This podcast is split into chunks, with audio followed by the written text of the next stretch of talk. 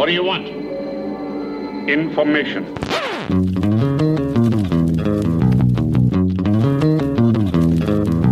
Sans blague, vous trouvez pas que c'est paradoxal Ouais, c'est pas faux. So say we all.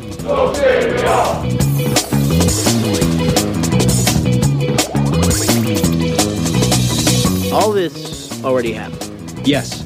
So this conversation we're having right now, we already had it. Yes Then what am I gonna say next?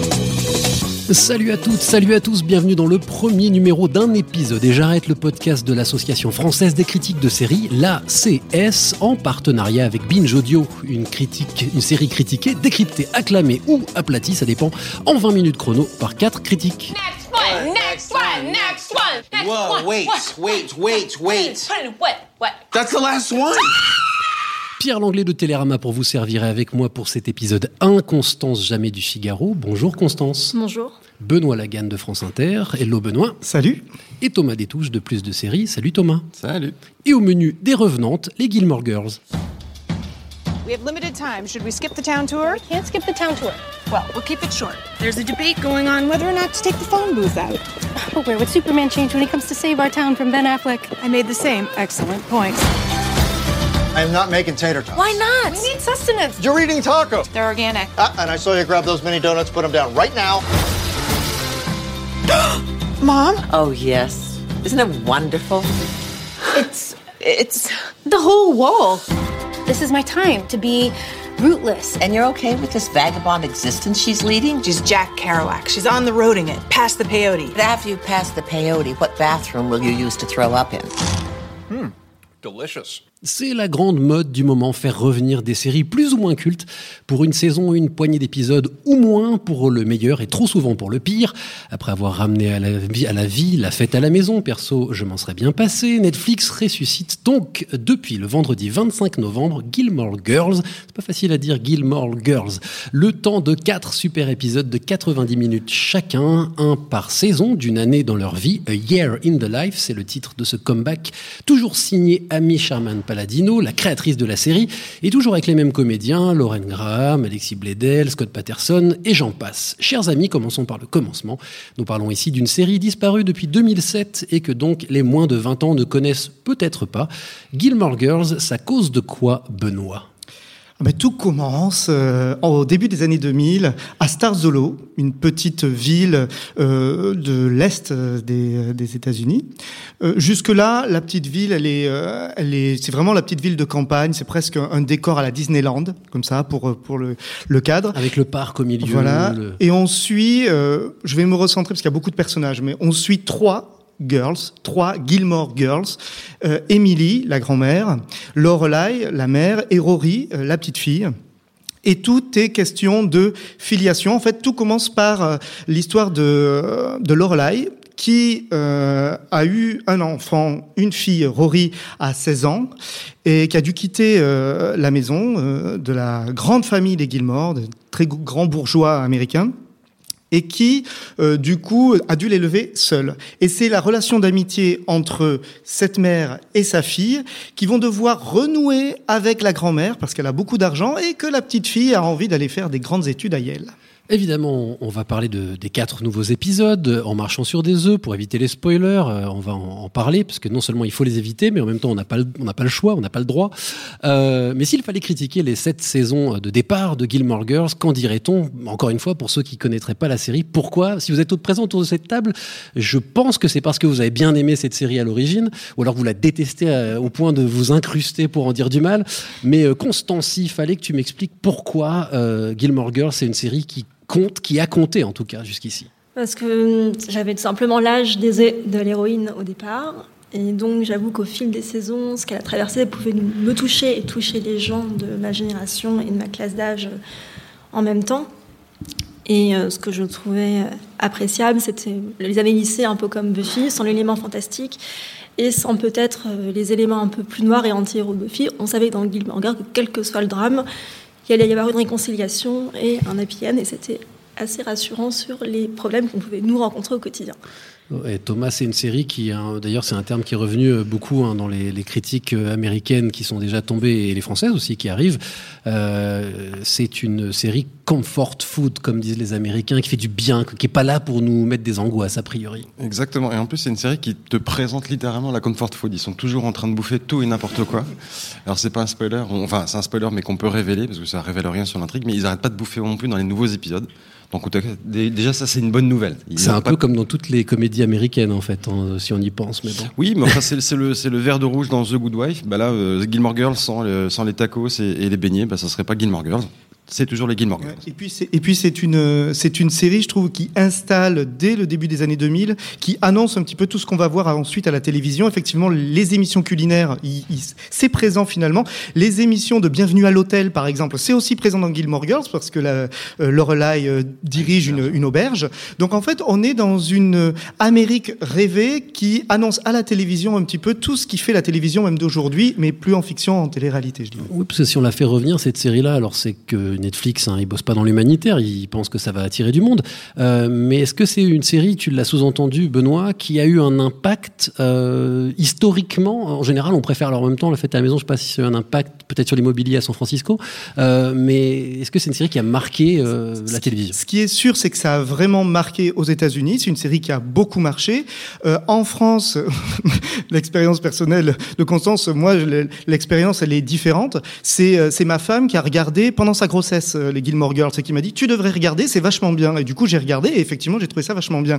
Mais donc, ça a marqué beaucoup de personnalités à des moments différents en France comme aux États-Unis, beaucoup aux États-Unis, au point par exemple qu'il y a une série euh, qui arrivera plus tard qui s'appelle Parenthood, dans lequel on retrouve Lauren Graham qui interprète le rôle d'une d'une fille d'une grande famille aussi, mais qui elle est plutôt basée du côté de San Francisco. Et là, on voit bien que le personnage qu'elle a interprété dans Gilmore Girls a marqué parce que son personnage dans Parenthood est une copie quasi conforme de Lorelai. Alors, euh, on va là aussi pas pouvoir donner la liste complète de ceux qui reviennent, même s'il suffit de regarder les bandes annonces pour se rendre compte qu'ils sont nombreux. Euh, mais euh, est-ce que aussi Gilmore Girls a été une sorte de réservoir à, acteurs Enfin, je, pose la question de manière très rhétorique puisque la réponse est oui. Mais il y a un certain nombre de personnages qu'on a vu apparaître dans, cette série qui plus tard en fait sont devenus des, figures récurrentes de la télévision, Thomas.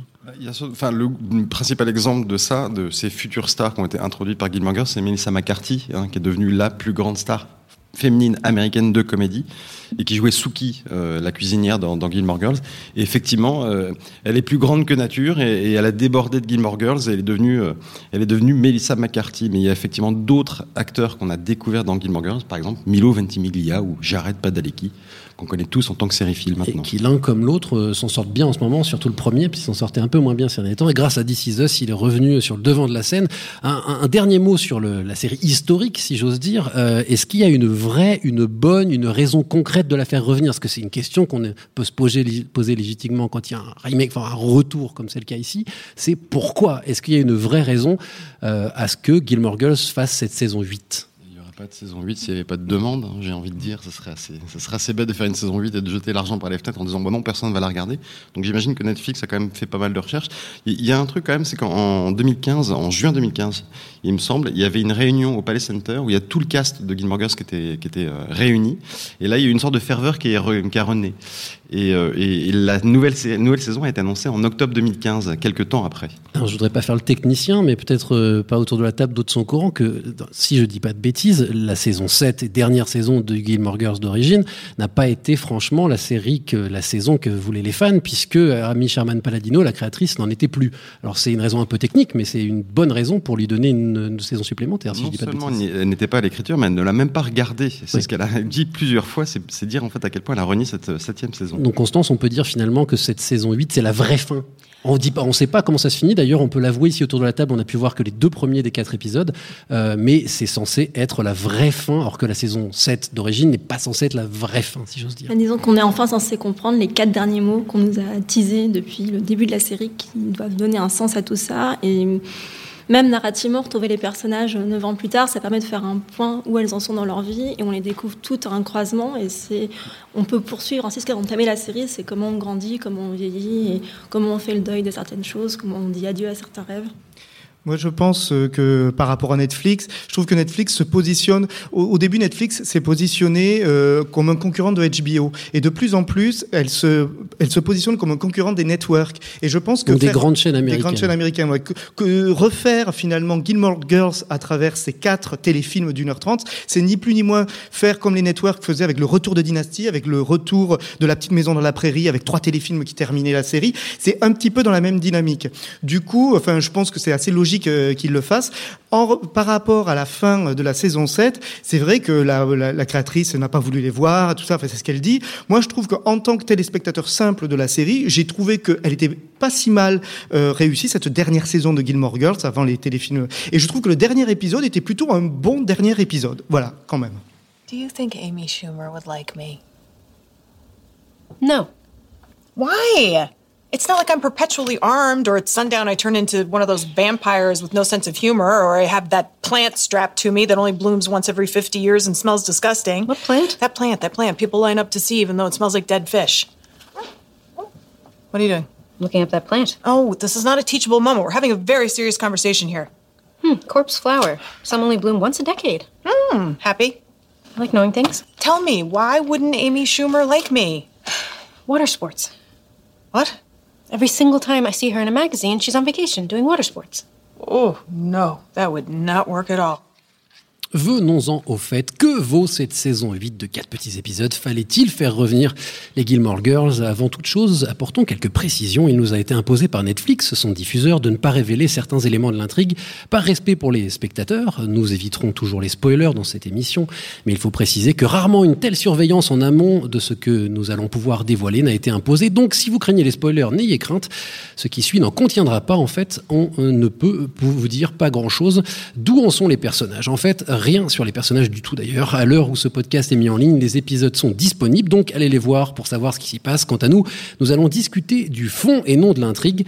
Qu'est-ce qu'on peut dire au moins pour poser les bases narratives sans trop spoiler les choses qui apparaissent dans les bandes annonces? On n'appelle pas ça des spoilers. Donc qu'est-ce qui se passe au moins au début de ces quatre épisodes qu'on peut donner pour donner une base à ceux qui nous écoutent? Thomas, je te sens partant. Non, mais Constance a dit un truc très juste, c'est qu'en fait, on retrouve les personnages à un autre moment de leur vie et où ils sont chacun à, un croisement. Et ça, c'est ça c'est très joliment dit, très rapidement, très efficacement dit, surtout au, tout début du premier épisode. Donc voilà, on, a trois, les trois Gilmore Girls qui sont à un moment différent de leur vie et sont face à un choix ou surtout face à une vie euh, qui est en train de, de défiler d'une certaine manière. Moi, ce qui me faisait peur, mais ça, on peut le dire, j'avais peur en fait du fan service. J'avais peur du, du- du nostalgisme de la série. Et je- euh, alors, c'est pas un spoiler, mais euh, on a un peu raison d'avoir peur au début, mais au final, ça, va. Mais ce, côté fan service s'il n'était pas présent, on serait déçu. S'il est trop présent, en fait, on est un peu gavé. Quoi. On peut dire que, cer- on peut dire que certains personnages ont grossi quand même. Ça, Netflix Il y a 9 ans qui, qui sont passés. On ne sait pas lesquels. On, s'en doute, mais on ne sait pas lesquels. Il y a quand même une chose qu'on peut dire, parce que voilà, c'est un fait euh, dans l'histoire. Le, le- le père euh, Gilmore euh, est décédé, l'acteur, hein, euh, qui s'appelait Edward Herman. Donc de fait, ce personnage-là n'est plus là. Et les bandes annonces montrent bien que son ex-épouse est, est en deuil. Donc ça, voilà, il y a, il y a des choses qu'on ne peut pas ne pas cacher, puisque la réalité a, a biaisé les choses. Alors, moi, euh, pour éviter de rentrer dans les personnages, dans l'intrigue, comme ça Netflix sera content, euh, on n'aura rien spoilé. Euh, Il y a quand même dans Gilmore Girls une, euh, quelque chose qu'on est content de retrouver tout de suite, dès le, le premier épisode de cette série de quatre, c'est le rythme. Pour moi, Gilmore Girls, c'est une comédie musicale non chantée. Euh, une comédie musicale chantée, non, et parfois chantée, mais globalement non chantée et non dansée. Or, ça chante et ça danse en permanence. C'est-à-dire que les, les personnages, quand ils parlent, ils ne font que chanter. Il y a un débit comme ça, très très très rapide euh, dans la série. Et ça, on le retrouve euh, dès le début du pilote avec une scène que je décrirai pas, mais où on voit les deux, Lorelai et Rory, qui marchent dans le village. Ça, l'ont souvent fait dans la série jusque-là. Et elles marchent en rythme, elles dansent, elles chantent sans musique et en, en parlant. Et ça, moi, ça m'a rassuré tout de suite. Je me suis dit, là, on a retrouvé le rythme et le ton. Après, peut-être que ce qu'on peut dire de, de, de ce retour, c'est que les épisodes faisant une heure et demie, euh, parfois ça s'étire un peu en longueur, alors que la force des épisodes en 43, 44 minutes euh, resserrait un petit peu tout ça. Euh, il y a l'importance d'une forme de nostalgie. Tu le disais, c'est ce que tu appelais le fan service, hein, Thomas. Euh, Qu'en est-il euh, de cette nostalgie-là euh, Et surtout, moi, il y a quelque chose qui m'a frappé. J'étais pas un grand spécialiste de Gilmore Girls, pour pas dire, j'étais même pas un petit spécialiste de Gilmore Girls. Moi, j'ai plutôt été nourri au Dawson. On a, ouais, on fait ce qu'on peut. Et euh, il se trouve euh, que euh, il y a un côté complètement hors du temps de, de, de cette série. On, on- on- impossible de savoir. Alors, on peut toujours dire, il y a 9 ans qui se sont passés, etc. Mais c'est difficile de savoir où on se situe dans le temps euh, avec cette. euh, Alors il y a des il y a des clins d'œil quand même. Il y a quelques petits clins d'œil à l'actualité, mais ils sont vraiment très limités. C'est- on est dans une bulle presque à Starzolo. On est dans une bulle, ça c'est vrai. On- Il y a un petit côté hors du temps. Moi, ça me fait penser plus au décor de Retour vers le futur d'ailleurs, Oui, euh, oui, le, village. Euh, par contre, là où, où je ne suis pas totalement d'accord, c'est qu'en fait, c'est aussi bourré de références. C'est une série en fait, qui est- c'est une série de pop culture. Et il n'arrête pas, sans rentrer dans, dans l'exploration, dans l'analyse, il n'arrête pas de citer des gens, citer des films, citer des séries, enfin peu importe. Même Omar Little, il y a une blague sur Omar Little, c'est Et donc, et donc, par ces, par ces références-là aussi, d'une certaine manière, c'est une série de pop culture. C'est une série qui parle de la pop culture d'une certaine manière, mais c'est aussi une série qui est pleinement de son temps, d'une certaine manière. En tout cas, de ce point de vue-là. Et, et- et puis, euh, tu faisais référence, euh, Pierre, à l'actualité. Euh, moi, ce qui m'a marqué quand j'avais vu la première saison, euh, en fait, c'est une série des années Bush. Euh, Gilmore Girls. Et c'est un peu comme euh, à la Maison Blanche était euh, le, rêve politique opposé à ce qui se passait dans la réalité à la Maison Blanche. Autant Gilmore Girls est la ville rêvée américaine au moment de l'Amérique de Bush. Et d'ailleurs, il y a une scène dans le premier, dans les premiers épisodes de la série Gilmore où ils sont à table et, et où ils s'engueulent et ils citent notamment Bush. Et, si mes souvenirs sont bons, mais j'ai pas revu la saison, je crois qu'à la fin de la série, Rory qui- quitte Constance Verdecor, elle, elle quitte et poursuivre Obama sur la campagne. Voilà. Et le paradoxe, c'est que c'est diffusé bon, alors qu'Obama part et que Trump lui succède. Et moi, ce que je trouve assez fabuleux dans Gilmore Girls, c'est que c'est 100 ans. Donc, ça pourrait être une ville sous une cloche de neige, ça pourrait être euh, une ville d'un film de Capra en couleur. Enfin, il y a un Mhm. côté très rassurant, très carte postale. euh, c'est l'Amérique idéale. Dans la petite ville, tout le monde s'entend plus ou moins bien. Il n'y a pas une tension. euh, Mais tout le qui- monde est poli l'un envers l'autre. Ouais, mais qui aborde toutes les, les questions qu'il faut traiter. Ils ne sont pas aveugles non plus. hein. I thought I knew exactly what I wanted and where I was going, but lately, I don't know, things seem hazier. We're happy. Luke and I are happy. I don't know how to do this. I was married for 50 years. Half of me is gone. I'm decluttering my life. If it brings you joy, you keep it, and if it doesn't, out it goes. No joy. He's taking the dining room chairs. They don't bring me joy. I'm feeling very lost these days. I have no job. I have no credit. I have no underwear. What? Could have been a contender. You're still a contender. Wow, are we excited about this? are we excited about this? No, uh, people, the repeating part is over. Alors, ce qui compte, euh, tu en parlais, Benoît, tu, tu citais la Maison Blanche, mais euh, moi, en- encore une fois, en tant que, alors, je, je connais un peu le travail d'Am- d'Amy Sherman Paladino. J'avais regardé Bunheads, la série qu'elle a fait entre temps. Euh, j'aime, la, la décrire comme finalement une cousine de Aaron Sorkin dans, dans la dans la qualité de ses dialogues et dans l'espèce de bombardage permanent. Il y a un du walk and talk aussi. Thomas est pas tout à fait d'accord. Euh, Est-ce que finalement, je vais trop loin quand je dis que c'est la Aaron Sorkin des comédies romantiques? J'aimais beaucoup d'ailleurs cette formule euh, quand tu l'as quand tu me l'as dite. Euh, alors, en fait, il y, a, deux aspects. Ah, De manière un petit peu superficielle, oui, très clairement. En fait, il y a, un rythme, il y a, effectivement euh, une verve, il y a euh, effectivement, on a l'impression d'être parfois un petit peu saoulé par les dialogues, etc. Mais ça, c'est, euh, il y a une ressemblance de forme en fait, c'est vrai. Mais il y a une vraie différence de fond entre Sorkin et, et Sherman Paladino. Sorkin, c'est un comment dirais-je C'est un scénariste de la démonstration. Au début d'un monologue jusqu'à la fin, en fait, il nous a ramené, amené d'un point A à un point B. Il a essayé de nous démontrer quelque chose. C'est un scénariste sociétal, politique, avec tout ce que ça comporte comme notion derrière.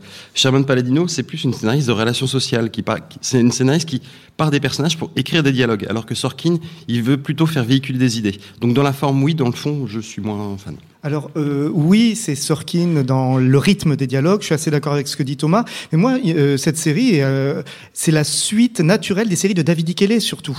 David Donc, Ikele Ali avec McBeal, Ali McBeal et surtout Picket Fences, euh, alors qui a été traduit en France par High Secret City, la ville du grand secret, alors que c'était pas du tout une grande ville, mais où on était totalement là-dedans. C'est-à-dire, on était dans à Rome.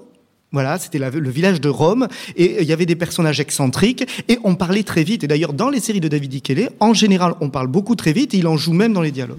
Constance, euh, que dire du coup du jeu des comédiennes? Parce que là aussi, ça demande un jeu particulier. Euh, il faut, euh, j'ai- moi, j'ai eu besoin d'un moment pour me remettre dedans. Au début, on a l'impression qu'elle surjoue un peu, que c'est un peu artificiel. J'ai eu un peu de mal à rentrer dans le premier épisode. J'ai eu très peur que ça vire un peu comme X-Files, où c'était très très long pour Duchovny et Anderson de retourner dans leur rôle. Et au bout d'un tiers ou d'une grosse moitié de l'épisode 1, on sent qu'elles ont repris euh, leur marque et que ça recommence à bien couler et qu'elles ont repris possession euh, de leur rôle. Mais le départ m'a un peu inquiété. Après, ça va beaucoup mieux. Vous parliez tout à l'heure du, format. euh, ça change quelque chose. euh, ça a son importance. Euh, moi, personnellement, pour donner mon avis sur, ce- sur, ces quatre, sur ces quatre épisodes, en tout cas sur les deux qu'on a pu voir, j'ai trouvé que le rythme de Gilmore Girls se prêtait pas si bien que ça à 90 minutes, parce que comme ça bombarde en dialogue, on aurait plutôt envie de, rester sur un format de 42-43 minutes. Il y a ça parfois au bout, de 90 minutes, c'est un peu saoulant. Deuxièmement, il y a des, parfois des scènes, on, se dit pourquoi. Ça, rajoute rien. Enfin, oui, c'est joli, voilà, ça rajoute rien. Mais surtout, il y a- il y a une gestion en fait de la rythmique interne à l'épisode que je ne comprends pas. Il y a, un manque de ressort parfois, alors qu'il devrait y avoir du ressort euh, régulièrement. Mais pour moi, c'est le problème aussi de tous ces auteurs qui sont des très bons auteurs de séries de network, qui, euh, obligés, euh, par le rythme de la publicité et des scènes qui vont vite, et, et, et dans Gilmore Girls, c'était pas jamais le gros cliffhanger avant la page de pub, hein, mais c'était le bon mot, c'était la belle chute. Or là, on a le temps. Donc on prend le temps. Et du coup on est content parce qu'on est content de les retrouver, mais des fois on trouve que c'est un petit peu lent, effectivement. J'allais vous demander, Constance, ça change quoi que ce soit sur Netflix Euh, Rien? C'est le même Gilmore Girls qu'à l'époque où il y a quand même il y a des, il y a vachement plus de sexe, de violence, d'insultes, etc. Qu'il y a un peu plus de cynisme quand même, ou un peu plus de désillusion. Je peux pas trop en parler parce que c'est sous l'interdiction de Netflix. On apprend des choses dans l'épisode 2 qui fait un peu revoir ce qu'on peut penser euh, de Rory. Et je trouve que pour une série, enfin, c'était le choix de Netflix de mettre tous les, quatre épisodes euh, disponibles en même temps. Moi, je pense que c'est pas quelque chose. En tout, sur scène, ça fait 6 heures et c'est pas quelque chose qu'on va regarder dans un marathon. Je pense qu'il faut prendre le temps de regarder un épisode, laisser le temps passer quelques jours, parce que comme chaque épisode a une saison, si on regarde tout d'affilée, je pense qu'on n'a pas la notion du temps qui est déjà pas très simple dans l'épisode en soi. Donc je pense que c'est Netflix, mais c'est pas une série qu'il faut regarder euh, du soir au matin. Pourtant, c'est comme ça qu'elle est vendue. Elle, est vra- elle, va, elle va commencer sur Thanksgiving aux États-Unis, si je dis pas de bêtises. Elle, elle, elle, elle, elle, elle a presque un côté euh, spécial de Noël, comme on dit aux États-Unis, quoi. Et surtout qu'elle commence par l'hiver, euh, donc il y a vraiment un côté spécial de Noël. Donc, euh, nous sommes fortement incités à la binger cette saison. Ou alors à la regarder pour se remettre l'idée de Thanksgiving, quand tout le monde se sera écharpé sur Donald Trump, on se réconciliera autour de Gilmore Non, mais l'avantage, c'est qu'on peut regarder. Ils nous mettent tout d'un coup. Bon, ok, mais on peut regarder celui euh, un épisode par saison. euh, pourquoi pas Allez, euh, on approche de la fin de cette première émission. On va au, au moins vous demander, globalement, euh, puisque vous étiez tous les trois euh, des euh, fins connaisseurs de Gilmore Girls, en tout cas, vous avez apprécié les, les premières saisons. Est-ce que globalement, vous êtes plutôt heureux de ce retour, ou est-ce que, comme d'autres séries qui ont fait leur retour, elles auraient mieux dû rester dans leur époque, Thomas? Moi, je suis très content qu'elle soit de retour et je ne suis jamais contre le principe. Enfin, je suis jamais contre par principe sur. Un sur la fête à la maison. Non, Ah, mais la c'est fête- toi qui l'as dit, moi j'ai rien dit. Mais non, mais la fête à la maison. J'en ai marre que tu tapes sur la fête à la maison, Pierre. J'en ai marre. Constance. Moi, je trouve que de ce qu'on a, de- des séries qui sont revenues cette année, c'était un, un des meilleurs retours, des plus aboutis, et, euh, qui étaient à la fois fidèles et qui évoluaient euh, sans tout remettre à zéro. Benoît Ouais, non, c'est un très bon cadeau pour Noël. Moi, je suis très, très, très content que ça arrive. D'ailleurs, depuis qu'on sait que la série revient, c'est la fête à la maison. Haha. Euh, non, mais euh, et surtout, moi, ce que j'espère, c'est que ça va relancer ce genre de série, parce que c'est finalement un genre de série qui a qui a existé, une sorte de sitcom euh, dramatique euh, euh, sur la longueur. Et j'espère que euh, que ça va redonner envie de faire ce genre de série positive, sympa, euh, ludique, pour le plaisir des téléspectateurs. Et moi, je me mets dans la position du non spécialiste de Gilmore Girls. J'ai plutôt pris du plaisir, mais en fait, c'est vrai que ce qui vous a gêné, vous, m'a gêné moi peut-être de manière encore plus forte. C'est-à-dire que le, le, le bombardage des dialogues sur un format 90 minutes m'a parfois un peu fatigué. Et du coup, ça m'a un tout petit peu empêché de lire chaque dialogue parce que c'est bien écrit, il faut le dire. Il y a beaucoup de choses très drôles. Et parfois, je me suis un peu déconcentré. D'autant qu'il faut avouer que nous, les, les copies sur lesquelles on travaille en tant que journaliste, n'ont pas de sous-titres. Et donc, parfois, comme ça bombarde, il faut rester très concentré sur sa connaissance de l'anglais. hein. Oui, des fois, c'est dur. Le screener. voilà. Et il y en a qui ont du courage. Refermons là-dessus ce premier numéro de Un épisode et j'arrête le podcast de l'Association française des critiques de séries consacré au retour de Gilmore Girls, saison 8 en ligne sur Netflix depuis le 25 novembre. Merci à Constance Jamais du Figaro, Thomas Détouche de Plus de séries, Benoît Lagan de France Inter et à notre partenaire Binge Audio, en particulier Joël Ronez et Jules Cro aux manettes. Merci aussi, j'ai pas fini, à l'antenne qui nous accueille aujourd'hui, au public qui s'est déplacé pour nous écouter. Merci à vous. La semaine prochaine, on discutera d'une série française française Jour polaire de Canal+. D'ici là, réagissez sur les réseaux sociaux avec le hashtag UEG comme un épisode et j'arrête. Euh, suivez la CS sur Twitter et Facebook, on a des comptes et n'hésitez pas à jeter une oreille sur les autres podcasts de Binge Audio. Salut à toutes, salut à tous et à la semaine prochaine. Next one, next one, next one, next Whoa, one. wait, one, wait, wait, wait.